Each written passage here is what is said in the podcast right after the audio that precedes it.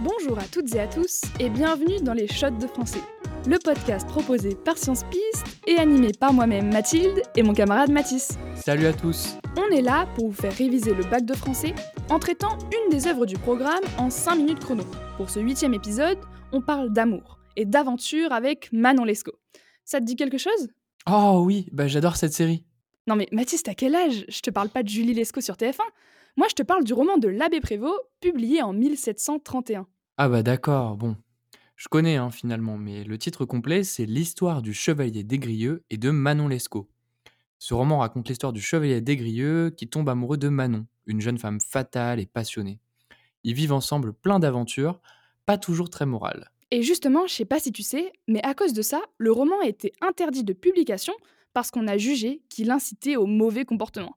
Bref, pour en savoir plus, on va se demander comment ce roman plein d'aventures met en avant la marginalité de Manon et de Desgrieux. Et ça correspond exactement au parcours pour le bac, personnage en marge, plaisir du romanesque. Alors, prenez des notes. Bon, d'abord, Desgrieux et Manon sont des personnages en marge. Ils apparaissent en décalage de la société de leur temps, parce qu'ils ne sont pas adaptés à la vie morale du début du XVIIIe siècle. Oui, c'est vrai. On sent leur décalage tout le long du livre ils ne se sentent pas à leur place. Par exemple, Desgrieux est très sérieux au début, mais après, il fuit avec Manon. Après, elle le trompe, donc il revient, et fait des études pour devenir abbé, et après il part avec elle, enfin, ça s'arrête jamais, on a l'impression. Ouah, les gens indécis, je trouve ça insupportable. Bon, après, on critique Desgrieux, mais Manon non plus, elle est pas à sa place. Ses parents la mettent toute jeune dans un couvent, et elle finit par partir pour devenir libertine. Tu sais ce que c'est une libertine, Mathis?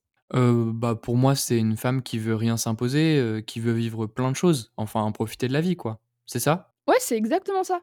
Au XVIIIe siècle, le libertinage, c'est surtout une forme de rejet de la morale de la religion. Et c'est justement ce qui marginalise Desgrieux, qui est tiraillé entre la religion et suivre Manon dans son libertinage. Exactement. Bon, après, honnêtement, la religion, Desgrieux, il s'y tient pas vraiment. Il vit plein d'aventures, ce qui nous permet, en tant que lecteur, d'apprécier le romanesque. Et ça, c'est notre deuxième point clé. C'est vrai que ce roman recouvre plusieurs genres à la fois. Déjà, c'est un roman mémoire. Tu sais ce que c'est? Euh, Ouais, un roman mémoire, c'est un récit fictif, mais raconté sous la forme de mémoire. À cette époque, c'était assez populaire. Et Marivaux en en avait écrit un qui s'appelle La vie de Marianne.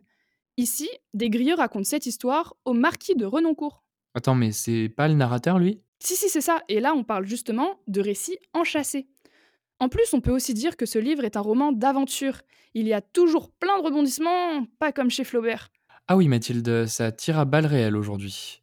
Mais euh, tu as raison, Manon et Desgrieux vivent plein de péripéties. Ils deviennent des voleurs, ils sont emprisonnés. Euh. Et ils finissent même par aller aux États-Unis.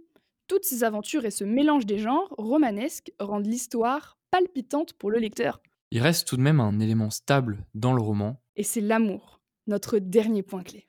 Manon et Desgrieux ont beau passer de la fortune à la misère ou encore de Paris aux États-Unis, au final, la ligne directrice, ça reste la passion entre les deux personnages. D'ailleurs, euh, on se demande pendant tout le roman si Desgrieux va céder à ses passions et suivre Manon ou s'il va refuser cette décadence. Et finalement, il la suit.